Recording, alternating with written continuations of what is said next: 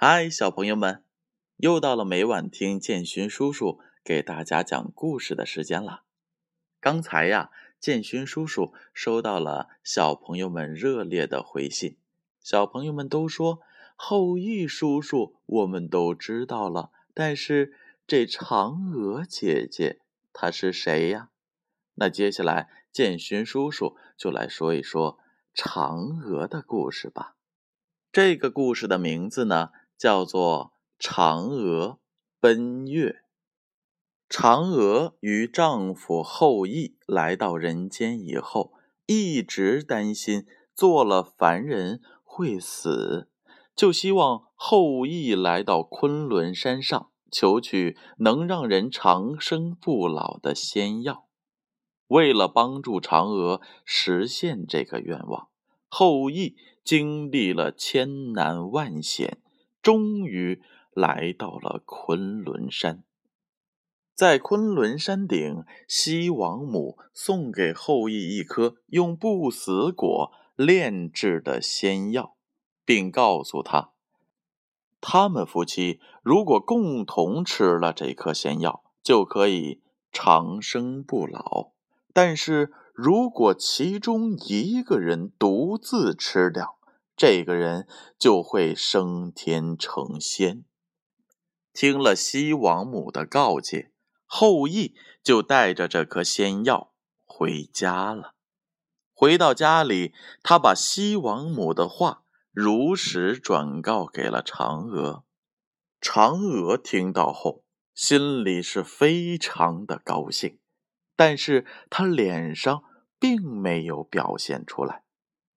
由于嫦娥非常想再回到天上做女神，所以自后羿把仙药带回家的那一天起，她就一直暗自盘算着怎样独吞仙药。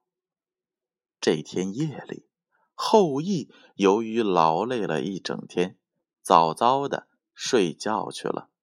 嫦娥等丈夫睡熟了之后。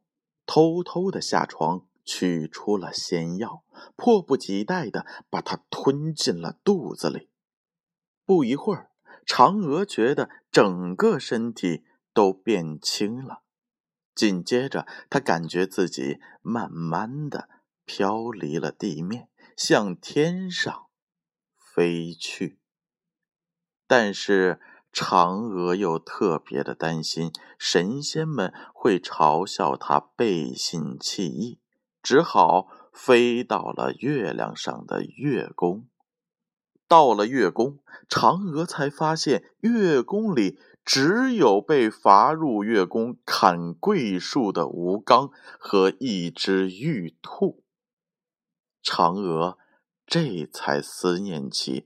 与后羿的幸福生活，他再也不能见到后羿了，只好在月宫里对着桂树暗自落泪。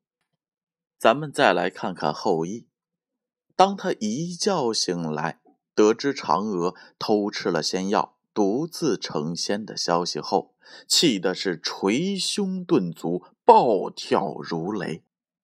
悲恨交加的后羿望着夜空，呼唤着嫦娥的名字，希望嫦娥能够回心转意，再回到他的身边。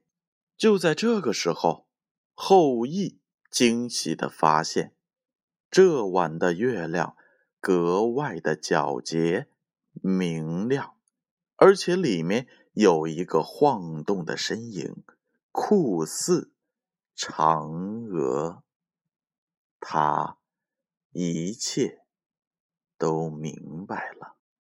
嫦娥把仙药独吞了，只留下后羿一人在凡间。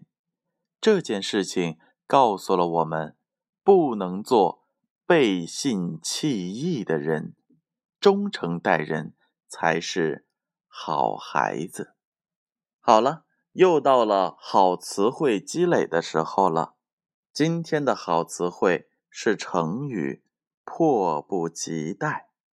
背信弃义，迫不及待，背信弃义。